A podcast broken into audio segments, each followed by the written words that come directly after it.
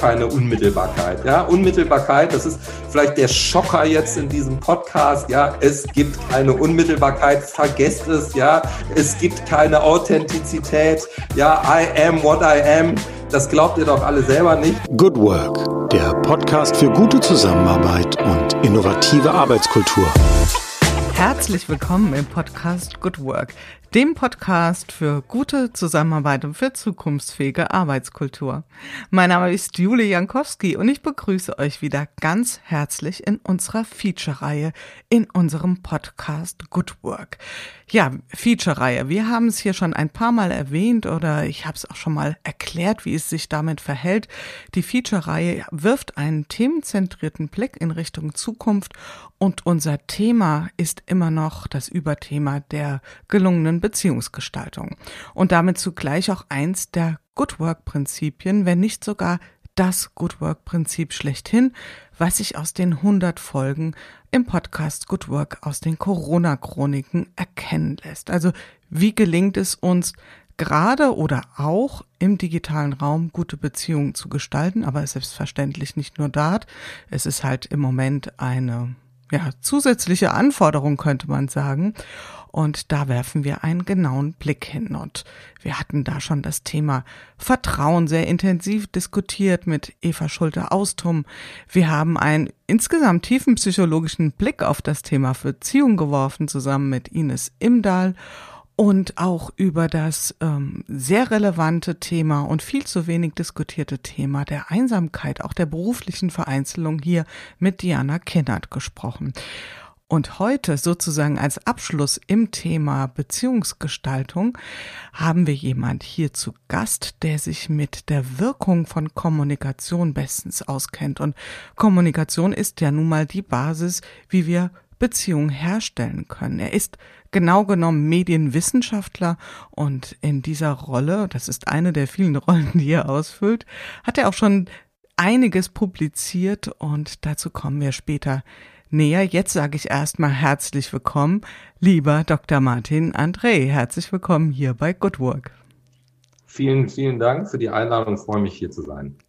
Ja, lieber Martin, wir haben im Vorfeld schon ein bisschen uns ausgetauscht und ja, da wurden auch mehr als ein Hut äh, in den Ring geworfen, den du immer mal wieder dir aufsetzt und ausfüllen kannst. Aber wir haben gesagt, wir starten mal mit dem Thema Medienwirkung und äh, dich in deiner Rolle als Medienwissenschaftler hier auch vorzustellen. Aber bevor wir allzu ähm, stark in das Fachliche einsteigen, interessiert mich natürlich der Mensch, Martin. Und da würde ich einfach mal gern wissen, wie bist du heute in den Tag gestartet? Oh, wie bin ich heute in den Tag gestartet? Ich bin äh, aufgewacht mit einem leckeren Frühstück aufgestanden und äh, dann ehrlich gesagt, weil mir, mir gerade so viel los ist, äh, habe ich mich tatsächlich mit beruflichen Dingen beschäftigt, während meine Jungs beim Fußballspielen waren. Ja, und äh, jetzt habe ich das große Vergnügen, mich mit dir zu unterhalten. Also hm. von daher äh, busy life. Busy Life. Und ich glaube, wir müssen noch kurz erwähnen, wir haben heute Samstag. Also wir mussten ein bisschen gucken, dass wir beide eine Lücke im Kalender gefunden haben. Und von daher ist es ja eigentlich nicht selbstverständlich, äh, dass du so vollgepackt bist mit beruflichen Themen. Oder wie sieht dein Alltag im Moment aus? Der sieht sehr voll aus, aber ich habe natürlich das große Glück, dass ich mich mit so tollen und spannenden Themen beschäftige, dass äh, mir das einfach riesen Spaß macht. Und von daher äh, ist das ja dann immer die Frage, ob das nicht äh, der positive Stress ist, der sich ja auch eigentlich dann hauptsächlich positiv auswirkt auf all das, was wir tun. Wenn äh, die Arbeit so viel Freude bereitet, dann ist ja irgendwann auch die Unterscheidung zwischen ähm, ja, dieses ganze Thema Work und Life äh, schwierig zu treffen. Und ich glaube, da muss man manchmal ein bisschen auf sich aufpassen. Also ich kenne das von mir selbst, äh, sich davor, sich selbst zu schützen und es an der einen oder anderen Stelle nicht zu übertreiben. Aber kommen wir doch mal zu dem Thema, womit ich dich ja hier anmoderiert habe, mit dem Thema Medienwirkung. Vielleicht magst du uns mal mit äh, auf die Reise nehmen, was dich an dem Thema so ganz konkret fasziniert. Du hast ja auch da sehr Profundes äh, zu erforscht und dazu auch publiziert. Und da würde ich eigentlich ganz gerne mal mit dir starten beim Thema. Ja, das ist erstmal eine gute Frage. Also erstmal glaube ich, vielleicht ist es sogar ein persönliches Thema. Also erstmal wirken Medien bei mir einfach sehr stark. Also wenn ich zum Beispiel einen traurigen Film gucke, dann bin ich hier in der Familie der Erste, der anfängt loszuheulen, sodass sich meine Kinder dann fast schämen und sagen, Papa, ist, ist doch nur ein Film. Ja, ähm, von daher, ähm, also funktioniert das mit den Medienwirkungen erstmal bei mir persönlich sehr gut und tatsächlich war das eigentlich vor mittlerweile 25, 30 Jahren äh, der Ausgangspunkt meiner langen Reise, weil ich das eigentlich auch medientheoretisch interessant fand, weil wir ja bei den starken Wirkungen von Medien eigentlich immer wissen, ist es nur ein Film oder es ist nur Musik äh, und trotzdem äh, werden wir so existenziell davon berührt. Und das ist wirklich, kann ich sagen, das Thema meines Lebens geworden. Ich habe jetzt fünf Bücher zu diesem Thema publiziert und ich, ich glaube, wenn man sich irgendwann fragt, wenn ich eines Tages in die Kiste gehe, dann dürfen die gerne da eingravieren. Medienwirkung, ja, das ist tatsächlich äh, mein Leben, ja. Und was fasziniert dich da so ganz genau dran? Also ich kann erstmal kleine humoristische Note, ich kann das total nachvollziehen mit dem Mitgehen, was so in den Medien passiert. Und mir geht es ähnlich und mein Mann ist noch extremer. Also wenn er einen Film sieht oder auch sei es nur eine spannende Reportage, dann greift er gern auch mal die Mimik äh, der Menschen im Fernsehen auf. Und ich äh, erwähne dann immer ganz kurz und sage, die sehen dich nicht. Ja, keine Sorge, die sehen dich nicht. Aber das sind dann, ich glaube, die, die Spiegelneuronen, oder? Die spielen da auch eine Rolle. Rolle in der ganzen Kiste? Die Spiegelneuronen auf jeden Fall, ne? weil natürlich sind diese Imitationshandlungen, die sind ja nicht nur bei solchen unwillkürlichen Bewegungen bekannt, sondern das kennst du ja bis zum Werther-Selbstmord, ehrlich gesagt, ne? wobei dann die Frage ist, inwieweit die da auch noch wirken. Aber du hast natürlich äh, in der Geschichte der Medienwirkung hast du natürlich ganz viel Fälle von Imitationen in dem einen oder anderen Fall. Und die Spiegelneuronen sind eher für diese vorreflexiven äh, Imitationen und Nachahmungstaten äh, verantwortlich. Hm. Jetzt teilen wir ja ein Stück weit unsere Profession. Also ich, wir hatten im Vorfeld auch drüber gesprochen. Ich selbst bin ja auch Publizistin von Hause aus, habe mich auch viel mit Medienwirkung beschäftigt. Und da geht es ja sehr oft um so rein kognitive Prozesse, auch um so Wahrnehmungsvorgänge, um Biases, also Fehlwahrnehmung oder Attributionsprozesse. Aber dein Thema, und ich greife da schon mal das Schlagwort auf Placebo, geht ja noch viel weiter als das. Vielleicht magst du da mal tiefer einsteigen mit uns. Ja, gerne. Also wie gesagt, ich habe mich immer gefragt, warum haben Medien diese unglaubliche Power? Ähm, das ist schon eigentlich seit 25 Jahren mein Thema. Und dann habe ich durch Zufall dieses Thema Placebo-Effekte für mich entdeckt äh, und habe eigentlich direkt am Anfang gar nicht verstanden, dass, wie, wie sehr das eigentlich in meinem Feld liegt. Das war ein Zufallsfund und zwar habe ich äh, über Placebo-Effekte von Marketingaktivitäten äh, gelesen. Ja, also zum Beispiel, dass halt allein die Preisstellung bei so einem Energy Drink äh, dazu führt, dass der bei einem höheren Preis besser wirkt, also im Körper nachweislich. Die, die Leute können dann zum Beispiel mehr Rätsel lösen oder mehr Aufgaben lösen. Das heißt, Placebo-Effekte, die Wahrnehmung von Produkten hat eine messbare Wirkung auf Körpereffekte. Das fand ich erstmal so also als Kuriosität interessant und dann hat es bei mir irgendwann so total Pling gemacht, weil ich gedacht habe, ho, das ist ja nicht in den physischen Eigenschaften des Produkts begründet. Das ist eine reine Informationswirkung. Und wenn das stimmt, dann muss das ja bedeuten, dass Informationen auf eine ganz andere Art und Weise wirken, als wir uns das jemals erträumt haben. Weil du weißt es ja auch, wir als sag ich mal, Publizisten oder Marketingmenschen, wir reden ja immer darüber, dass irgendwas emotional ist oder dass das ähm, Imagewerte verbessert oder Einstellungen verändert. Und das Einzige, was wir uns vielleicht mal in der Vergangenheit erträumen konnten, wenn wir jetzt einen spannenden Film schauen, dass wir mal eine Gänsehaut kriegen und dass der Puls ein bisschen hochgeht. Ja, äh, das hatten wir alles auf dem Radar, aber wir haben eben nie auf dem Radar gehabt, dass Kommunikation so eine Kraft, so eine Macht über den menschlichen Körper hat, dass das nur mal, um in Beispielen zu sprechen, eben Magengeschwüre wegmachen kann, dass es Herz-Kreislauf-Krankheiten verbessern kann, dass es ähm, äh, zum Beispiel ähm, Asthma sichtbar reduziert und dergleichen. Und das war natürlich für mich gefundenes Fressen. Hm. Und hat die Art und Weise, wie Informationen aufbereitet werden, denn da nochmal einen ganz besonders verstärkenden Effekt? Oder was ist sozusagen der Moderator, der das Ganze dann auch nochmal verstärken oder abschwächen kann. Hast du das auch untersucht?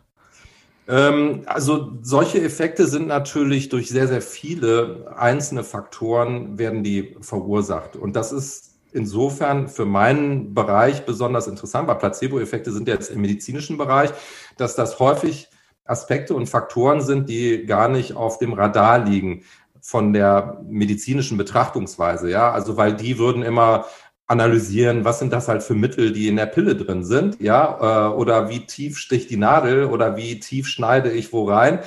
Aber die würden sich nicht die Frage stellen, okay, was hat denn zum Beispiel die Farbe meines Kittels für einen Einfluss auf den Patienten? Ähm, wirke ich als Arztfigur mit Stethoskop 25 Prozent stärker in meinen körperlichen Wirkungen auf den Patienten als ohne Stethoskop? Ja, wirke ich mit Bart besser oder schlechter? Oder zum Beispiel wäre auch mal interessant zu, zu checken, äh, wirken Frauen besser als Männer oder Männer besser als Frauen? Oder zum Beispiel wirkt ein Doktor besser als ein Professor? Denkt man sich vielleicht beim Professor, der ist schon so verrückt, vielleicht wirkt er ja schlechter im Körper. Also es sind tatsächlich alles Bedeutungswirkungen. Alle diese Faktoren haben eine Bedeutungswirkung. Ja, und wir lachen darüber und äh, ich lache auch jedes Mal drüber, aber es ist eigentlich falsch, darüber zu lachen, weil diese Bedeutungswirkungen exakt genauso messbar sind wie die Wirkung von Drogen, von Pharmaka und von Giften zum Beispiel. Mhm. Und deine Rolle selbst, bist du der Forscher selbst gewesen oder hast du eher Metastudien, eine Metastudie angestellt, also äh, Sekundärforschung betrieben? Wie war genau dein Setup, um zu diesen Erkenntnissen zu kommen? Also die Situation war folgende. Ich habe erstmal gemerkt, dass in dem gesamten Korpus der medizinischen pharmakologischen Forschung ja etwas beforscht wurde, von dem die Leute, die diese Forschung gemacht haben, nichts geahnt haben. Denn es ist ja so, dass die Mediziner oder Pharmakologen, die wollten ja eigentlich nur ein, ein, eine Verumdifferenz messen. Das heißt, nur mal als Beispiel, wenn ich ein Medikament zulassen will, dann interessiert mich ja gar nicht der Placebo-Effekt, sondern es interessiert mich ja nur die Differenz des Stoffs zum Placebo-Effekt. Mhm. Aber es ist so, dass alle Medikamente, alle Therapien, die zugelassen werden, die müssen placebo kontrolliert untersucht werden. Das heißt, wir haben hier einen Korpus vorliegen von Hunderttausenden von Studien, die eben alle Placebo-Effekte gemessen haben. Und deswegen war mein Ansatz, zu sagen, ich, also wie so eine Art Wiederaufbereitung. Ich nutze diese Tausenden von Studien zu einem ganz anderen Zweck. Die sind niemals für diesen Zweck äh, konzipiert worden. Aber mich interessiert als Medien- und Kommunikationswissenschaftler nicht die Differenz zwischen Verum und Placebo, sondern mich interessiert erstmal nur der Placebo-Effekt. Und deswegen habe ich das als Metastudie aufgebaut und es sind auch viele tausend äh, Studien von mir äh, auf diese Art und Weise eingelesen und eigentlich neu gelesen worden. Jetzt ist ja unser, unsere Überschrift ähm, in der Feature-Reihe aktuell Beziehungsgestaltung. Und ähm, was wir momentan besprochen haben, ist ja die Wirkung von Medien, sprich aber auch, was passiert in der persönlichen Kommunikation? Also kann man diese Erkenntnisse, die du hast, diesen starken physischen Effekt dann auch auf die unmittelbare Kommunikation übertragen oder gilt das vor allen Dingen nur bei Kommunikation, die medial übertragen wird? Also das ist ein weites Feld, weil da können wir jetzt viele Stunden zu sprechen. Äh, in den Kommunikations- und Medienwissenschaften wäre es immer so, dass man eigentlich gar nicht unterscheiden kann zwischen unmittelbarer Kommunikation und äh, medial vermittelter Kommunikation, weil am Ende, das würde Derrida sagen, kommen wir nie aus der Zeichensituation heraus. Es sind alles Bedeutungswirkungen und deswegen nur mal als Beispiel, äh, wenn ich irgendwo etwas präsentiere und äh, jemand sagt mir, äh, ich kann ihrer Argumentation nicht folgen oder jemand zieht die Augenbraue zweifelnd hoch oder äh, ich erfahre das über eine Textmessage, es ist eigentlich egal, es sind alles Zeichen und Bedeutungswirkungen. All das sind Kodierungen und meine Erkenntnis hier ist eigentlich nur, dass alle diese Kodierungen, die wirken und die wirken nicht nur auf Einstellung, sondern die wirken wie Drogen, nachweisbar und messbar wie Drogen im Körper. Du hattest ja jetzt schon ein paar angeführt. Kannst du noch ein paar andere Wirkweisen da ergänzen vielleicht? Also was muss ich mir vorstellen? Also Puls hattest du schon erwähnt, äh, schwitzige Hände, was sonst? Was, was erleben, was erfahren die Menschen tatsächlich? Also es ist tatsächlich so, dass es diese Einflüsse auf alle äh, denkbaren Körpereffekte gibt. Ne? Also ein, ein Schönes Beispiel sind immer äh, Immunerkrankungen, wie zum Beispiel Asthma auch, ne, so dass man äh, zum, zum Beispiel bei Asthmatikern kann man oder bei Allergikern kann man allergische Reaktionen zum Beispiel schon auslösen durch eine bildliche Darstellung des Gegenstands, gegen den man allergisch ist. Das ist zum Beispiel schon das einfachste Beispiel. Und auch ein sehr dankbares Beispiel sind natürlich die Negativeffekte. Ne? Placebo-Wirkungen sind ja immer die positiven Effekte. Das heißt, es ist der positive Teil der Behandlung, die eben wirkt. Also jetzt zum Beispiel, wenn ich äh, eine Herz-Kreislauf-Erkrankung habe und sich äh, mein, mein Blutfluss äh, im Körper messbar verbessert ähm, durch die reine Placebo-Wirkung. Ja, aber ich kann natürlich auch negative Effekte messen, die heißen dann Nocebo-Effekte. Das heißt, die reine, der reine Eindruck, die reine sag ich mal, Täuschung, dass ein solcher Effekt stattfindet, die bewirkt dann eben auch Beschwerden im Körper, die sich eben so messen lassen. Hm. Und wir hatten das im Vorfeld auch besprochen. Das ist ja dann auch messerscharf zu abzugrenzen von eben einer Einbildung. Es ist eben genau das Gegenteil. Es ist eben nicht die Einbildung, die einfach nur Wahrnehmung, sondern tatsächlich physisch nachweisbar und messbar, was du gefunden hast, beziehungsweise was sich aus den Daten rauslesen lässt. Genau, und da ehrlich gesagt ist es auch meine größte Frustration, weil äh, hm. das ist auch äh, mittlerweile erstaunlicherweise ja eben auch in den Naturwissenschaften gar kein Zweifel mehr. Äh, vor allem seitdem man das neurowissenschaftlich alles messen konnte. Man konnte also neurowissenschaftlich äh, durch bildgebende Verfahren zeigen, dass eben die Kommunikationswirkungen auf dieselben äh, Areale zum Beispiel im Gehirn wirken wie die Stoffe. Äh, aber ich kann dir sagen, es ist unglaublich schwer, das umzusetzen, weil äh, das kommt, geht einfach nicht aus den Köpfen raus. Und ich habe auch schon die die, die absurdesten Situationen gehabt, ein Essay geschrieben für eine Zeitung. In, in dem ganzen Essay stand eigentlich nichts anderes drin, als es sind reale Effekte. Wir können es auf A, B, C, D, E Weisen messen. Und dann äh, macht die Zeitung dann trotzdem den Titel drüber, die große Kraft der Einbildung. Also irgendwie kommen wir da nicht raus, dass das eingebildet ist, was, was auch eigentlich insofern ganz, ganz fatal und tragisch ist, weil wir eigentlich unseren eigenen Gegenstand schwach machen. Also gerade wir, die uns so begeistern für Kommunikation und Medien, wir müssten uns ja total geadelt fühlen, wenn wir jetzt merken, dass was wir alles machen, das hat noch viel tiefer gehende Effekte. Und stattdessen lachen wir drüber und finden das lustig, aber es ist mhm. eben genauso wenig lustig wie ähm, eben bei stofflichen Drogen. Im Guten wie im Schlechten. Und da sind genau. wir ja auch beim Thema von wegen Soft Skills. Aber das äh, würde ich tatsächlich ganz gerne noch mal kurz parken, bevor wir den Sprung rüberwagen in das Thema vielleicht, was könnte das auch für berufliche Kommunikation bedeuten. Bleiben wir erstmal bei dem Thema, so wie ich es verstehe im Moment, hast du dich ja sehr stark mit den Phänomenen beschäftigt, eben in einem Umfeld, wo es um Gesundheitsthemen geht. Und ähm, ich sag mal, der Sprung ist nicht groß. Wir leben in einer Zeit, ich glaube, das können wir sagen, wo wir so viel über gesundheitliche Themen sprechen, über Krankheitsverläufe, über Krankheitssymptome, insbesondere einer ganz besonderen, ähm, die ja nicht zuletzt auch mit ein Anlass ist, warum es überhaupt diese ganze Serie von Podcasts hier gibt.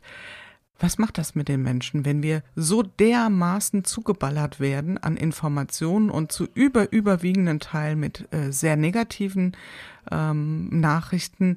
Wie wirkt das? Also ich meine, ich habe da jetzt meine Hypothesen im Kopf. Ja, also die gehen wahrscheinlich voll auf deine Hypothesen, weil das kann man eben genauso messen. Man kann es eigentlich fast noch einfacher messen bei diesen Nocebo-Effekten.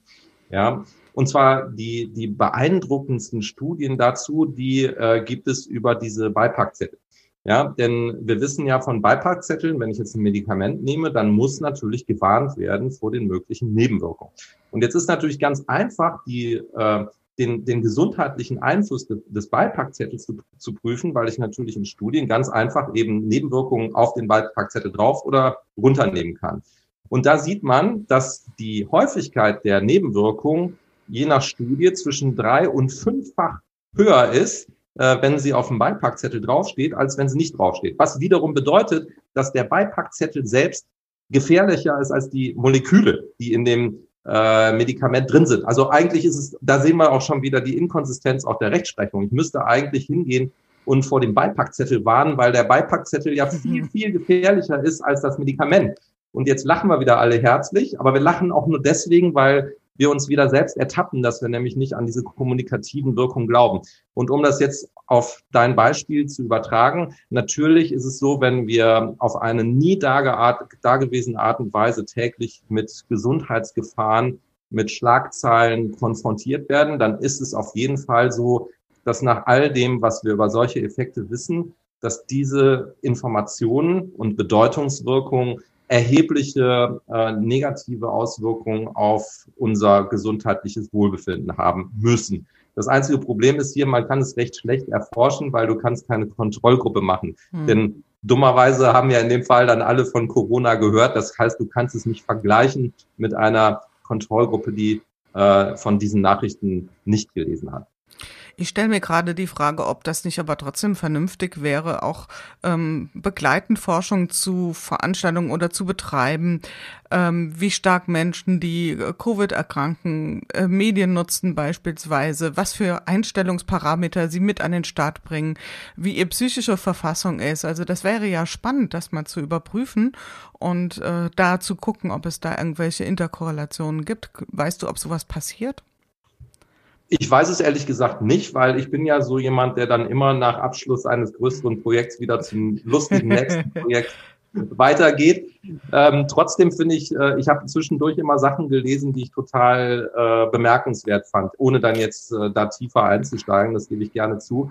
Ich gebe mal ein Beispiel. Ne? Äh, ganz am Anfang hat man gelesen über Impfstoffe, wo man gesagt hat, leider waren sie nicht stärker als der Placebo-Effekt. Ja, äh, wo ich mir gedacht habe, ist doch der Wahnsinn. Vielleicht mhm. ist der Placebo-Effekt ja gar nicht schlecht. Ja, wie ist es denn in einer Situation, wo ich aufgrund äh, fehlender Zeit eben nur einen Impfstoff habe, der vielleicht äh, Placebo-Effekte auslöst? Ja, dann kann ich unter Umständen doch hingehen und für die Zeit, wo ich kein kein kein Verum gefunden habe, was besser als Placebo wirkt, dann kann ich doch unter Umständen auch den Patienten die positive Placebo-Wirkung ähm, äh, verabreichen. Ja, also das sind zum Beispiel Themen, die mir durch den Kopf gegangen sind, als ich äh, die Berichterstattung über Corona gelesen habe. Gut, jetzt ohne das, die, die ganze große Corona-Kiste allzu sehr zu vertiefen, aber da scheint es ja eher nach dem Alles- oder Nichts-Prinzip zu gehen und weniger nach dem, was könnte ein pragmatischer Vorstoß sein. Also zumindestens ist das so meine Beobachtung. Das und, ist aber auch die Rechtsgrundlage, ne? Das ja. heißt, ist, ist erstmal nachvollziehbar, das, wobei man auch sagen kann, dass das ganz erstaunlich ist, ähm, weil äh, das habe ich tatsächlich auch überprüft es gibt keine übergeordnete gesetzliche Grundlage. Ja, das heißt, äh, es ist eigentlich ein komplett arbiträres Verbot äh, in unserer in unseren Gesetzen, dass Placebo-Effekte nicht erlaubt sind, weil es gibt kein übergeordnetes Gesetz in Deutschland, was äh, sagen würde, dass zum Beispiel äh, positive Heileffekte, die durch kommunikative äh, Faktoren ausgelöst werden, müssen ähm, sozusagen ähm, abgelehnt werden oder dürfen in der Therapie nicht eingesetzt werden. Es gibt kein äh, äh, übergeordnetes Gesetz, was das vorschreiben würde. Also von daher ist es auch total paradox. Hm. Das ist ja eine Hammerbotschaft, die du da im Gepäck hast und die du veröffentlicht hast. Und äh, du hast mir erzählt, du bist auch in, bist für zahlreiche Vorträge auch gebucht und inzwischen da kommen wir gleich auch nochmal zu, hast du ja schon wieder längst den nächsten oder den übernächsten Hut auf deinem Kopf oft sitzen. Aber was sind das für Menschen, zu denen du sprichst? Ist das nur die pharmazeutische, medizinische Branche oder sind das auch vielleicht Unternehmenslenker, Vorstände, Führungskräfte aus anderen Unternehmen, die sich einfach mal dieser Magie hingeben wollen und äh, verstehen wollen, wie Kommunikation wirken kann? Das ist eine wunderbare Frage und ich werde sie dir auch ganz wunderbar transparent beantworten, weil es zugleich meine größte Freude und meine größte Frustration ist, weil tatsächlich Jetzt bin ich gespannt. Ist, ist aus meinem Potpourri an Themen, die ich so anbiete, ist äh, die, dieses Placebo-Thema extrem gefragt, äh, unglaublich gut rübergekommen auf Wirtschaftskonferenzen, auf Werbekonferenzen, aber auch auf naturwissenschaftlichen Konferenzen, neurowissenschaftlichen Konferenzen. Ja, ähm, der ist ja natürlich auch total unterhaltsam. Allein schon dieses Beispiel mit, den, mit dem Beipackzettel, das ist ja auch immer ein total guter Lacher. Ne? Ja, ist mhm. total lustig, ne? dass wir eigentlich einen zweiten Beipackzettel brauchen, der vor dem eigentlichen Beipackzettel warnt. Und ich mache es sogar tatsächlich auch jedes Mal so, dass ich dann eine lange Pause einlege, dass ich die Leute damit konfrontiere, dass ich sage, wie könnt ihr darüber lachen? Äh, denn stellt euch vor, ihr werdet jetzt in einem pharmazeutischen Unternehmen und ihr würdet gerade merken, ihr seid für den Beipackzettel ver verantwortlich und es gibt eine Substanz in eurem Medikament, die macht Nebenwirkungen und ihr habt aber vergessen, diese äh, Substanz und diese Nebenwirkungen auf den Beipackzettel draufzuschreiben und der Chef wird reinkommen oder die Chefin und würde sagen, ja, ähm, das ist uns passiert. Stellt euch vor, wir würden uns auf die Schenkel klopfen, weil das so lustig ist. Das würden wir nämlich gerade nicht tun. Wir würden einen riesen Schreck bekommen. Uns würde der Schweiß auf die Stirne treten, ja, weil wir nämlich äh, uns damit strafbar gemacht hätten, weil wir ins Gefängnis gehen könnten deswegen, weil das so schlimm ist. Und jetzt haben wir hier einen Effekt, wo wir offenbar sehen, zum Beispiel im Falle der, äh, des Beipackzettels, dass es um einen Faktor drei bis fünf viel schlimmer ist und wir lachen drüber. Und ich kann auch sagen, dass ich in den Augen meiner Zuhörer dann jedes Mal in diesem Augenblick, wenn ich das tue, weil ich sie natürlich damit auch äh, genau in diese Falle reinlocke, ähm, sehe, dass es so ein bisschen Klick macht. Aber es ist tatsächlich so, dass äh, ich das Gefühl habe, das ist total gefragt als, als Kuriosität. Ja, von daher ist das unglaublich unterhaltend. Ähm, aber es ist ja eben nicht als Kuriosität gemeint, sondern es ist ja, das ist ja äh, wirklich mittlerweile unbestrittene naturwissenschaftliche Forschung und deswegen bin ich gleichzeitig zutiefst frustriert, ähm, weil ich das Gefühl habe, dass wir es nicht hinbekommen, ähm, unseren, unseren eigenen Gegenstand, die Kommunikation und die Medien so groß und bedeutsam zu denken, wie, wie, wie es diesem Gegenstand gegenüber angemessen wäre. Ja, wir gehen also immer wieder zurück in, eine, wir haben, es ist wie so das Tier im Käfig, die Türe steht auf, flieg raus, Vogel, ja, und schau dir die Welt an. Und der Vogel ist so lang in diesem Käfig drin gesessen, dass er einfach drin sitzen bleibt. Hm. Ich hätte jetzt schon vermutet, dass es zumindestens mal, ähm, wenn auch keine wirkliche Inspired Action, dann doch so eine gewisse Sensibilität für das Thema Kommunikation schafft. Wäre das denn so eine, so eine Minimalbeobachtung oder musste mich da an der Stelle auch enttäuschen? Mm, sag mal so, also ähm, wie gesagt, ich glaube, das ist insofern durchaus ein Aha-Erlebnis. Also die, die, äh, das Publikum, was ich sehe, das ist jedes Mal verblüfft und ich kriege auch grandiose Bewertungen. ja, aber es, äh, es erfolgen keine ernsthaften Maßnahmen. Es war auch total interessant, weil ich natürlich, na, ich habe ja knapp zehn Jahre Forschung in dieses Thema reingesteckt. Und deswegen kann ich auch natürlich sagen, ist ja logisch, ich habe natürlich auch mal versucht, mit der pharmazeutischen Industrie zu sprechen, aber das äh, äh in dem Augenblick, wo man das Wort Placebo ausspricht, ist das Gespräch eigentlich gelaufen. Und das ist ganz erstaunlich, weil äh, im OTC-Bereich ist es ja durchaus auch denkbar, solche Effekte zu nutzen. Ne? Ähm, und trotzdem ist es so, dass die Organisation, mit denen ich gesprochen habe, dass eigentlich dieses traditionelle pharmazeutische Denken so stark verwurzelt ist, dass auch da äh, die Skepsis eben am Ende überwogen hat. Mhm. Und OTC für diejenigen, die sich damit nicht so oft beschäftigen. Over the counter, ne? Das sind also genau, alle die frei verkäuflichen, genau, genau ja. frei verkäuflichen pharmazeutischen Produkte. Und selbst wenn wir diesen, dieses Terrain mal verlassen, ähm, was wären denn so Maßnahmen oder was wären denn Haltungen vielleicht, die wir uns ableiten könnten aus diesen Erkenntnissen? Gerade in Bezug auf, kommen wir zurück auf unser Thema Beziehungsgestaltung. Was müssten wir einfach schlicht beachten, wenn wir das wissen, was du uns jetzt präsentierst? Also das ganz Einfache, womit wir anfangen können, ist logischerweise nie wieder einen Beipackzettel lesen. also ja, also find, jedenfalls nur, wenn ich jetzt eine Allergie habe oder sowas, ja. Und zum Beispiel dieses ganze Thema, na, wenn ich irgendwie ein äh, äh, äh, Beschwerden habe, wenn ich dann anfange zu googeln und dann in drei äh, Klicks bei Krebs liege, sollte ich mir das auch sparen. Ja, das sind so die, die sehr banalen äh, Sachen, aber es ist natürlich auf einer anderen Ebene viel bedeutsamer, weil es natürlich heißt, dass alle, alle Dinge, die wir ausstrahlen, alle Formen von Kommunikation, ob das jetzt verbale Kommunikation ist, ob das Gestik ist, die Art und Weise, wie wir miteinander, miteinander umgehen, die hat Effekte auf unsere Gegenüber, die viel intensiver sind, als wir uns das vorstellen könnten. Und das zeigt auch zum, zugleich, die haben auch viel mehr Macht, als wir uns das denken. Das heißt, äh, wir können mit Kommunikation auch viel mehr erreichen, als wir uns denken. Und wir können viel mehr positive Wirkungen abstrahlen und umgekehrt, wenn man jetzt auch gerade an so Themen denkt wie ähm, Mobbing in Unternehmen, dann wird natürlich auch klar, äh, dass das richtig, richtig schlimme Krankheiten verursachen kann und äh, dass wir uns dessen eben bewusst sein müssen. Hm. Ich denke jetzt auch, äh, ich denke natürlich an so Themen wie auch Change-Prozesse, ja. Da läuft ja auch immer kommunikativ eine ganze Menge.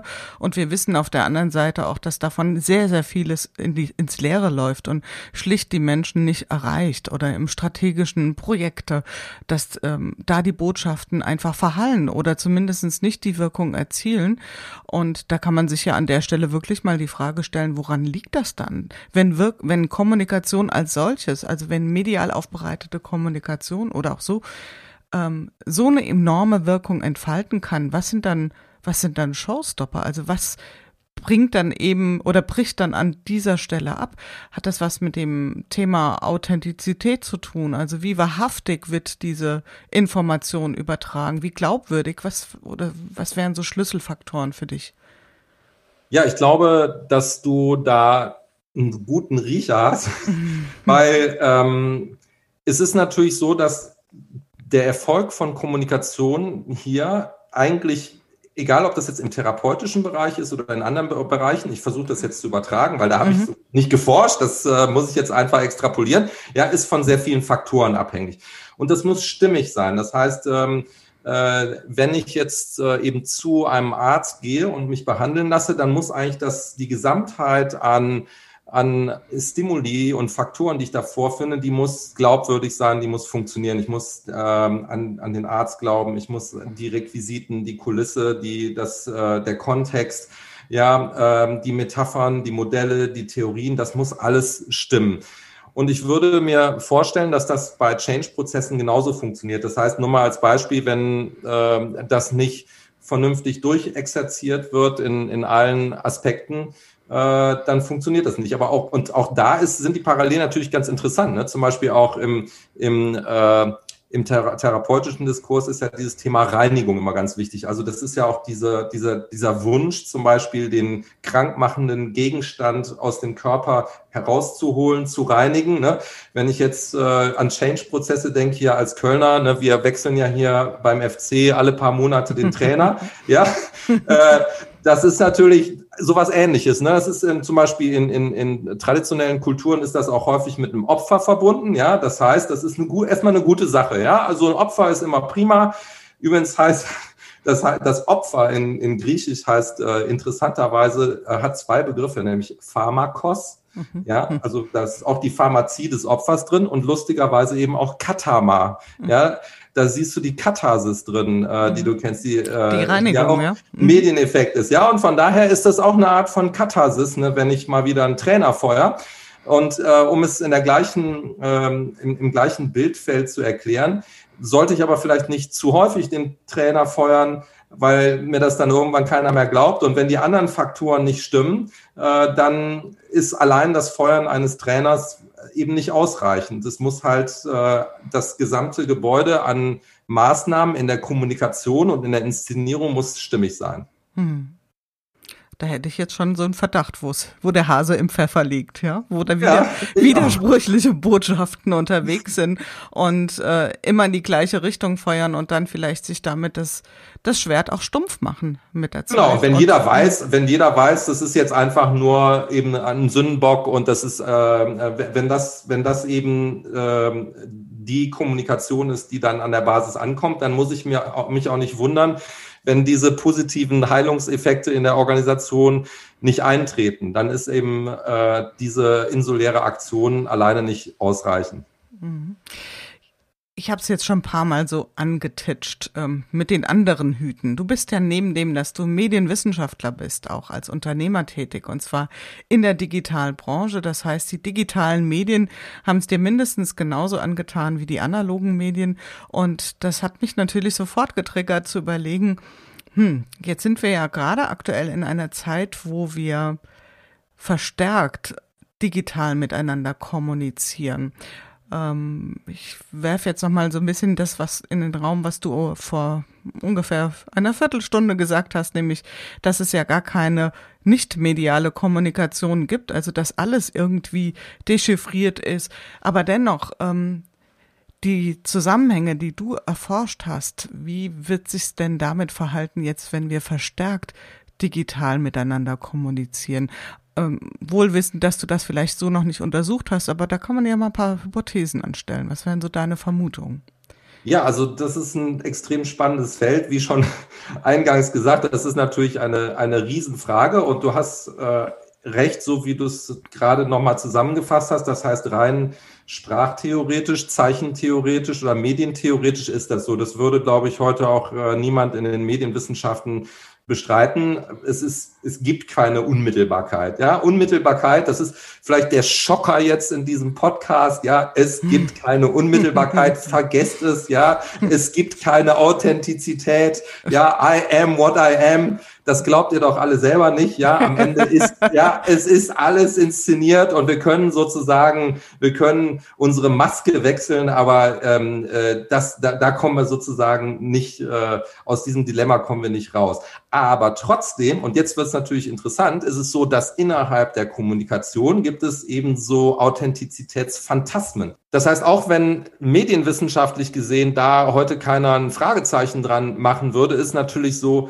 dass dieses Phantasma der Authentizität, dass das halt extrem wirkungsvoll ist. Und ich gebe da mal ein Beispiel. Also angenommen zum Beispiel, ich wäre zufällig Moses und ich wollte eine neue Religion etablieren und ich würde auf diesen Berg hochgehen und dann würde ich nach zwei Tagen wieder runterkommen, dann würde ich den Leuten, die unten auf mich gewartet haben, den würde ich sagen, ich habe mir jetzt mal hier diese Gesetze ausgedacht, hm. sondern dann kommt das natürlich viel besser, wenn ich sage, ich war auf dem Berg und oben auf dem Berg hat Gott mir seine eigenen Gesetze gegeben. Die habe ich nicht selber gemacht. Ja, die sind echt von Gott. Ja, und äh, da merkt man sofort dran. Ja, Authentizität ist immer was Tolles, weil es als Phantasma so toll funktioniert. Ja, und äh, um jetzt mal einen ganz weiten Bogen zu machen, bis heutzutage zu den Influencern, wo es dann so aussieht, hey, das ist alles total echt, was die machen, und das ist im im äh, äh, im Schlafzimmer, da ist irgendwie ein Bett da im Hintergrund, sehe ich da und das ist alles nicht gemacht. Das ist natürlich alles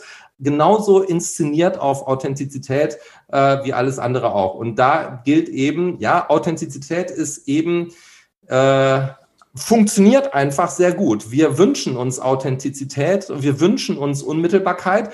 Deswegen ist eine der größten Künste in der äh, Beeinflussung anderer Menschen liegt natürlich auch darin, äh, Sachen zu finden, die für authentisch gehalten werden. Und deswegen ist es umgekehrt natürlich so, dass wir auch alle eine unmittelbare äh, Unterhaltung für authentischer halten als eine, die nur am Bildschirm stattfindet. Das ist halt Technik, das finden wir doof. Und deswegen gibt's hier natürlich ein, ein Authentizitätsgefälle und wir wünschen uns die unmittelbare Kommunikation wieder zurück, auch wenn das rein medientheoretisch total egal ist. Wir würden es doch so furchtbar gern glauben, dass das alles so echt und wahrhaftig ist. Es ist doch auch ein Stück weit ein Mythos, ein, ein, ein, eine Sehnsucht fast, würde ich schon sagen. Darf genau, also das ist eigentlich, eigentlich ist das ja auch was Paradoxes an Total. Medien, weil eigentlich äh, wir uns ständig mit Medien beschäftigen und wenn man sich mal diese Medien anschaut, dann träumen Medien immer wieder äh, den Traum ihrer eigenen Überwindung. Also mhm. wie kennst du das in der, in der unendlichen Geschichte, wo der am Anfang hingeht und dieses Buch aufschlägt und dieses, und dann geht er durch dieses Buch durch und ist auf einmal in einer echten Welt. Und das ist so die fatale Situation aller Medien. Wir wünschen uns ja immer so sehr, dass wir das irgendwie hinkriegen, dass wir es irgendwo schaffen, aus den Medien auszubrechen und aus dieser Trennung auszubrechen und endlich erlöst zu werden. Und ähm, das ist eben der Wunschtraum aller Medien und der ist leider nicht erfüllbar. Der, oder der ist nur wieder in Illusionen erfüllbar, in wirkenden Illusionen. In wirkenden Illusionen, was ein wunderbarer Begriff. Und ich stelle mir jetzt gerade so eine ganz pragmatische Frage. Ähm, vielleicht kannst, da kannst du sicherlich was Schlaues zu sagen. Und zwar geht ja jetzt im Moment sehr stark die Diskussion in den Unternehmen darum, also vor allen Dingen in den größeren Unternehmen, wenn wir jetzt schon verstärkt nur digital miteinander kommunizieren können, äh, ist die leidige Diskussion ja oft Kamera an, Kamera aus.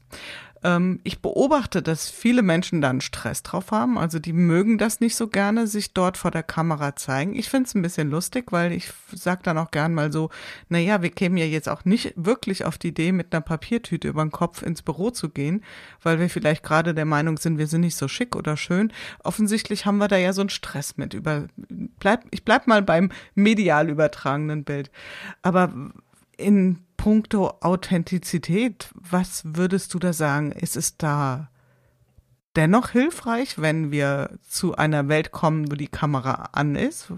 Ich sag mal nicht, wo ich stehe. So, Mit ganz klar. Wie gesagt, wie gesagt, ich würde immer sagen, Authentizität ist ein Phantasma, aber es funktioniert. Ja, mhm. Das ist es ja genau. Ich kann das so übrigens auch aus, aus eigener Erfahrung, äh, kann ich das berichten an der Uni ist es natürlich momentan auch äh, äh, Lehrbetrieb, der vollständig digital ist. Und ähm, das ist schon, finde ich, total traurig, wenn man dann ein Seminar hat mit 50 Leuten und mhm. man hat 50 äh, Boxen mit schwarz, äh, also schwarze Boxen mit weißen Namen. Nur ist natürlich auch hier wieder so, das ist ja auch die rechtliche Lage, äh, man kann sicherlich niemanden dazu zwingen, eine Kamera einzuschalten äh, und das ist auch völlig in Ordnung. Aber ich habe die Erfahrung mal, also ich habe äh, tatsächlich darum gebeten äh, und habe gesagt, äh, wenn ihr möchtet, dann macht sie doch an, weil es ist ja auch für uns alle auch mal schön in dieser düsteren, traurigen Zeit, in einem gewissen Zeitfenster zu merken, dass wir Menschen treffen. Ja, und von daher ähm, bevorzuge ich es klar mit Kamera. Hm. Sonst haben wir ja gar keine sonst haben wir ja das Gefühl, dass wir gar keine Begegnung mehr haben. Ja, das, genau, das ist, ich komme mal wieder zurück zu dem Wort, wie was wirkende Phantasmen. Und das finde ich, also nehme ich persönlich sehr, sehr gerne mit aus dem Gespräch. Schon mal, du bist ein Mensch, der sehr viel ähm, publiziert hat schon und viel liest. Und wo holst du deine Inspiration her, mal abgesehen von dicken Forschungsberichten, die du äh, auf der Suche nach Serendipity und nach zufälligen Forschungserkenntnissen durchwühlst. Was gibt es, was gibt dir Kraft? Was gibt dir Inspiration? Hast du zufällig irgend sowas rumliegen gerade auf deinem Schreibtisch, auf deinem Nachttisch, wo du sagst, hm, das, da gucke ich gerne rein? Hui, ähm, also es ist tatsächlich so, dass ich einfach immer ähm, sehr viel räubernd durch die Lande geister und mir irgendwie alles unter den Nagel reiße, was ich irgendwie kriegen kann. Und jetzt momentan ist es tatsächlich ganz äh, interessant, dass ich mich wieder, da habe ich mich schon ganz lange nicht mehr mit beschäftigt. Ich beschäftige mich tatsächlich wieder mit diesem Thema Mediensucht. Ja, und deswegen habe ich gerade ganz viele Bücher über Mediensucht auf dem äh, Nachttisch liegen und äh, habe mich auch wieder extrem gewundert, äh, weil das, das, das kann ich jetzt hier auch das erste Mal sagen. Mich hat das so gewundert, dass in den Placebo-Effekten diese, das, was man diese Medikalisierung nennen kann, dass die ja eigentlich von der Medizin so stark abgelehnt wird. Ja, also Bedeutungen dürfen nicht behandelt werden wie Substanzen, die etwas tun. Ja, das heißt, es wird eigentlich ausgegrenzt. Und jetzt lese ich diese ganzen medizinischen Bücher über Mediensucht und die sind von vorne bis hinten in einer Rhetorik geschrieben, als ob es sich um körperliche Krankheiten handelt. Da wird dann mhm. über Äthiologie und Nosologie und Diagnostik und Interventionen wird da gesprochen. Und ich finde das so faszinierend, dass in, der, in, dem, in, in, dem, in demselben Fach, in derselben Disziplin, in dem einen Bereich äh, das komplett ausgegrenzt wird und dem anderen wird es genau umgekehrt gemacht. Und ja, so bin ich eigentlich äh, immer unterwegs und äh, äh, auf der Suche nach, sag ich mal, Themen, an denen ich mich abarbeiten kann. Und das ist momentan bei mir tatsächlich gerade Mediensucht. Okay. Gibt es eine ähm, persönliche Betroffenheit? Ähm, Würdest du dich als Suchti bezeichnen? Als Medien? Ne? Ich bin schon drunter. ich, aber lustig ist es insofern, das ist ein bisschen back to the roots, weil ich ja mit dem Thema Mediensucht eigentlich angefangen habe vor 20 Jahren. Übrigens zu einem Zeitpunkt, ähm, äh, wo sich mit die, ich habe das ja historisch damals bearbeitet und damals hat sich keiner wirklich dafür interessiert. Und jetzt gibt es auf einmal ganz viele Konferenzen zu dem Thema. Und ich war letzte Woche bei einer und freue mich total, dass die anfangen, meine Bücher zu lesen, die 15 Jahre alt sind. Und deswegen freut es mich natürlich umso mehr, da jetzt nochmal was beitragen zu dürfen. Hm. Und warum ist ein Lebensthema ein Lebensthema? Weil es uns immer wieder einholt, oder? Wahrscheinlich, wahrscheinlich ist es dann, das ist ein, eine, ein, ein sich selbst bestärkender Kreislauf. Wahrscheinlich, das ist auch wahrscheinlich wie so, ein, so eine Aktie, auf die man schon viel Geld investiert hat, da kommt man nicht mehr raus. Ja. Da kommst du nicht mehr raus. Äh, nee. Da bist, bist ist, du hooked. Ja, ja okay. da, da ist dann irgendwann Ende Gelände. Wenn wir abschließend mal einen Blick nach vorne werfen, das ist jetzt eine sehr große Frage, aber gibt es irgendwelche klugen Fragen, die wir uns aktuell stellen sollten im Kontext von Wirkung von Medien und von Beziehungsgestaltung? Was wären so zielführende, richtungsweisende Fragen, die wir uns gerade aktuell stellen sollten? Also ich finde ja diese Übertragung von den Placebo-Effekten auf dieses Thema, wie wollen wir arbeiten, gar nicht so schlecht. Wenn man mal die Analogie nimmt, dann ist es ja so, dass in meinem Buch die Anregung ist, dass man sagt, es gibt ganz viele Faktoren in der Therapie, die wirken auf den Körper, genauso wie die Substanzen, aber sie werden gar nicht beforscht. Ja, wir erforschen das gar nicht, was die machen. Und ich glaube, dass du exakt dasselbe Thema findest bei den vielen Faktoren, äh, die im Arbeitsleben wirken. Und da gibt es auch vielleicht lustige Hypothesen. Also ich gucke mir das jetzt auch äh, an in Richtung New Work und frage mich ja zum Beispiel auch, wenn ich jetzt da die Beanbags sehe und die Kickertische und überall Graffiti an der Wand, ja, Arbeitsplätze, die so aussehen, als ob sie, also das sind ja alles früher Symbole aus einer Anti-Arbeitswelt. Also ähm, ich, ich arbeite in einer Anti-Arbeitsumgebung zum Beispiel. Ne? Äh, Würde mich einfach mal interessieren, ja, was macht das denn genau? Ne? Ähm, und zum Beispiel, wundert mich immer, dass das so, so, dass das der allgemeine Konsens ist, dass das cool ist. Weil zum Beispiel, wenn ich mir jetzt denken würde, ich würde in einem total coolen athletischen Club spielen und ich würde dann in die Trainingseinrichtung kommen und dann würden alle Trainingseinrichtungen, das würde mich, ich, ich würde jetzt hier richtig ein cooles Gym haben wollen und das sieht alles so nach so einem Wellness-Spa-Ding aus, dann würde ich ja irgendwie denken, ist, bin ich hier überhaupt, spielen jetzt Champions League oder was machen wir? Ja, ähm, also jetzt nochmal als Beispiel. Ich habe da keine Forschung zu gemacht, aber ich fände das mal total lustig, das mal zu prüfen. Äh, ist, das, ist das denn was Gutes oder ist das was Schlechtes? Oder zum Beispiel, was macht das mit den Leuten? Ne? Wenn ich jetzt zum Beispiel die gesamte Arbeitsstätte so ähm, äh, gestalte, so wie so ein Kinderspielplatz. Ne? Hier habt ihr, da könnt ihr, ne, da könnt ihr das machen und hier habt ihr noch hier und die Sachen und da könnt ihr, ne, wenn ihr ein bisschen spielen wollt, geht ihr da hinten in die Ecke, ja. Ähm, hat das nur befreiende Wirkung, sondern hat es vielleicht auch vielleicht äh, äh, sag ich mal, ähm, Wirkungen, die sich negativ auf so Themen wie ernst genommen werden und Emanzipation auswirken. Ich kann es nicht sagen, ja. Äh, was heißt das eigentlich in Bezug auf Commitments, die ich eingehe? Ja, ähm, da denke ich, da könnte man doch mal viel Forschung machen. Mhm. Ich habe dann also meine ganz persönliche Beobachtung, finde das wunderbar, dass du das Thema zum Schluss nochmal aufmachst, weil ich habe äh, vor Corona-Zeiten äh, ganz, ganz viele Learning Journeys äh, kuratiert und moderiert und war mit Menschen aus eher einem traditionellen Unternehmen dann bei Startups und die Erfahrung war so ein bisschen, das wird ja auch oft so als Zoobesuch abgetan und äh, da ist auch ein wahrer Kern dran, mindestens. Und was ich so beobachtet habe bei den ähm, bei den Menschen, die dorthin kamen, die fanden das schon cool, aber gleichzeitig auch so die Frage, ja, aber äh, ich bin doch da nicht gemeint. Also mich meinen die doch nicht damit, oder?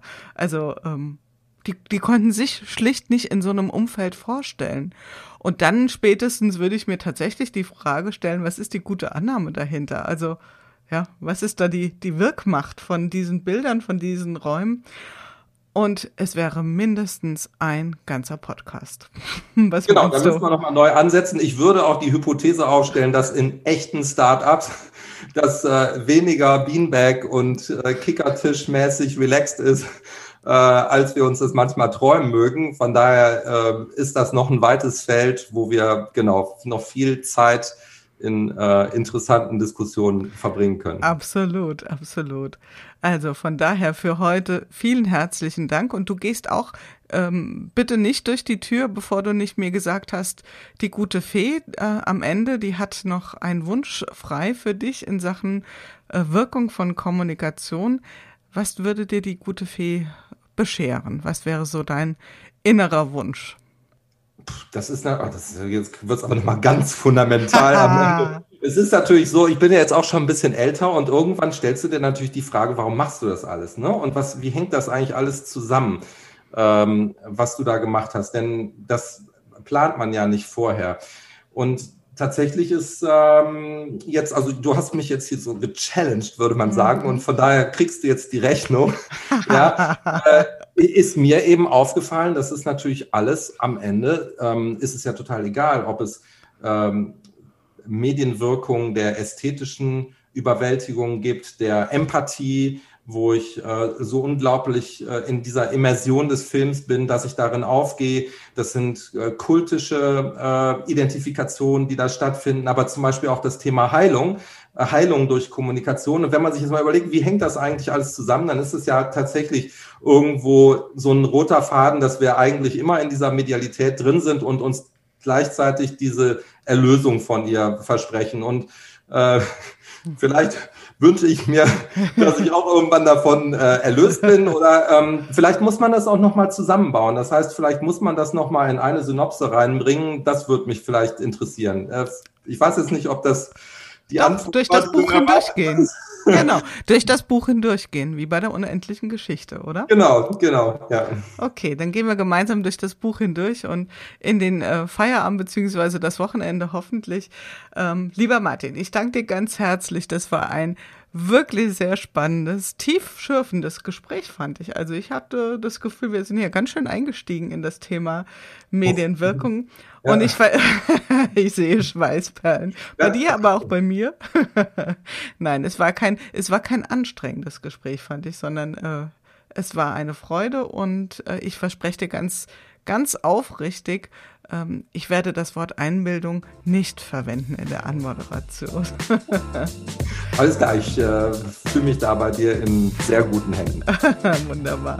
Also vielen lieben Dank für deine Zeit und für deine Gedanken. Vielen Dank an dich. Ja, das war es wieder in unserem Podcast Good Work, dem Podcast für gute Zusammenarbeit und für zukunftsfähige Arbeitskultur.